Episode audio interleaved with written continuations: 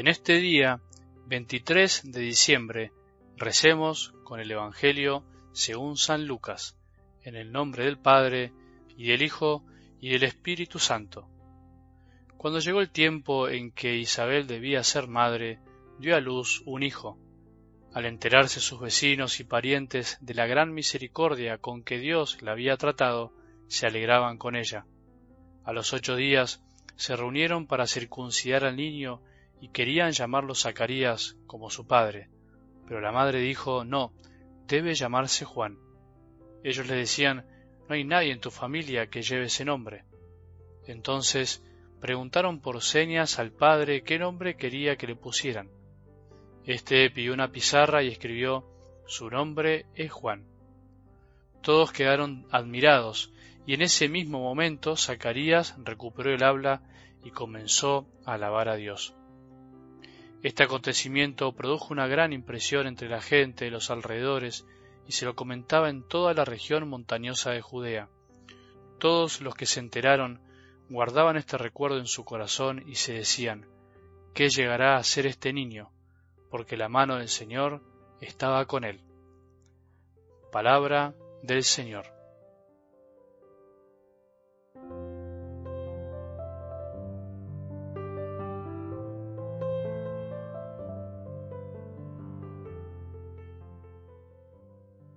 Recuerdo que cuando era niño, supongo que entre los ocho y los diez años, mi madre y mi padre me enseñaban que el que me traería los regalos en la Nochebuena sería el niñito Jesús.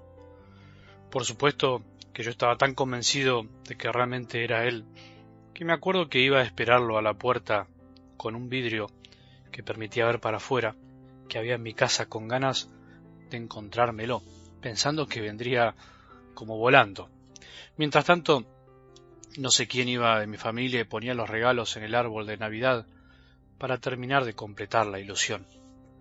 Pensándolo bien, pensándolo hoy como adulto, ¿era realmente un engaño? ¿Era una ilusión?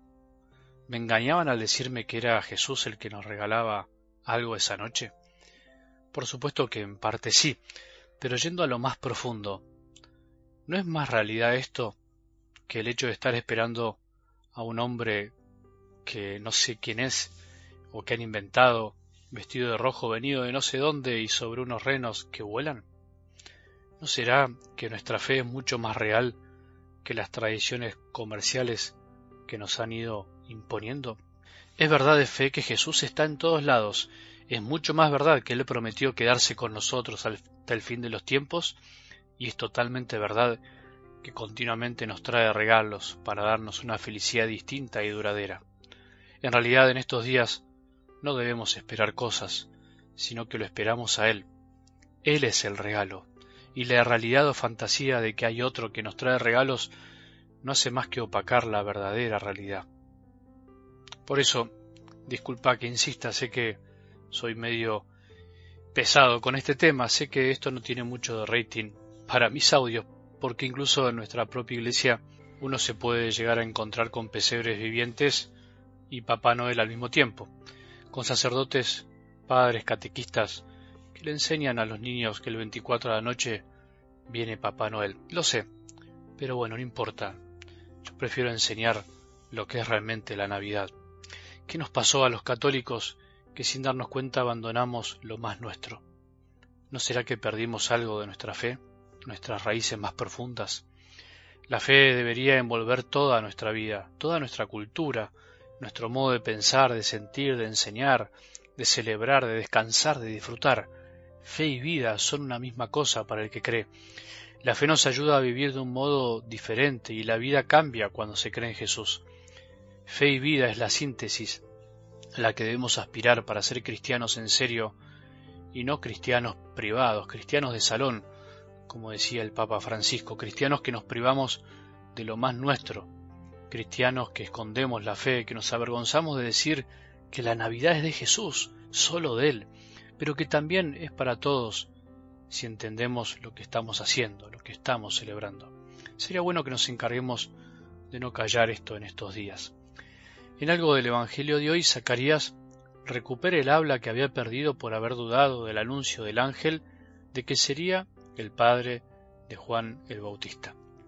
Cuando no creemos, cuando no confiamos en las promesas que nos hace Dios, cuando no confiamos en que Jesús es el dueño y centro de la historia de nuestras vidas, somos apresados por el silencio, pero no porque dejamos de hablar literalmente, sino porque en realidad no hablamos o hablamos mal de Dios, hablamos de otras cosas, perdemos la capacidad de hablar bien de nuestro buen Dios, que es Padre.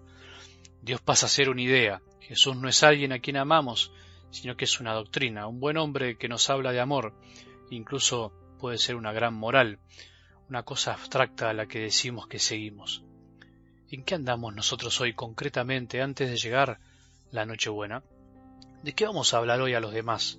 ¿Y en la Nochebuena andamos como Zacarías mudos por dudar y nos transformamos en cristianos que no pueden alabar a Dios, o sea, que no pueden reconocer que Dios es Dios y nosotros solo unas pequeñas criaturas amadas por Él? Zacarías recuperó el habla no para decir sonceras, para cantar sonceras, para pedir cosas para él o para enojarse por no haber podido hablar tanto tiempo. Recuperó el habla y comenzó a alabar. Así dice el Evangelio, empezó a darle a Dios lo que le correspondía, o sea, todo su amor, su alabanza. Solo podremos alabar a Dios de corazón en estos días si reconocemos lo que Él hizo en nosotros y por nosotros. Se hizo niño, se hizo bebé, para que aprendamos a abrazarlo sin condiciones, sin peros, aceptando su amor silencioso pero eficaz, aunque todos anden gritando y corriendo. Si no reconocemos eso, en esta Navidad andaremos mudos de lo importante y llenos de palabras vacías. Que Jesús nos conceda lo que más necesitamos para poder alabar en serio, para poder gritar sin miedo y vergüenza lo que Dios hizo por nosotros. Vayamos al pesebre, guiados por la luz de Jesús. Acerquémonos en estos días a un pesebre a disfrutar del silencio de un Dios que se hizo niño por vos y por mí, por todos. Que tengamos un buen día y que la bendición de Dios, que es Padre misericordioso, Hijo y Espíritu Santo, descienda sobre nuestros corazones y permanezca para siempre.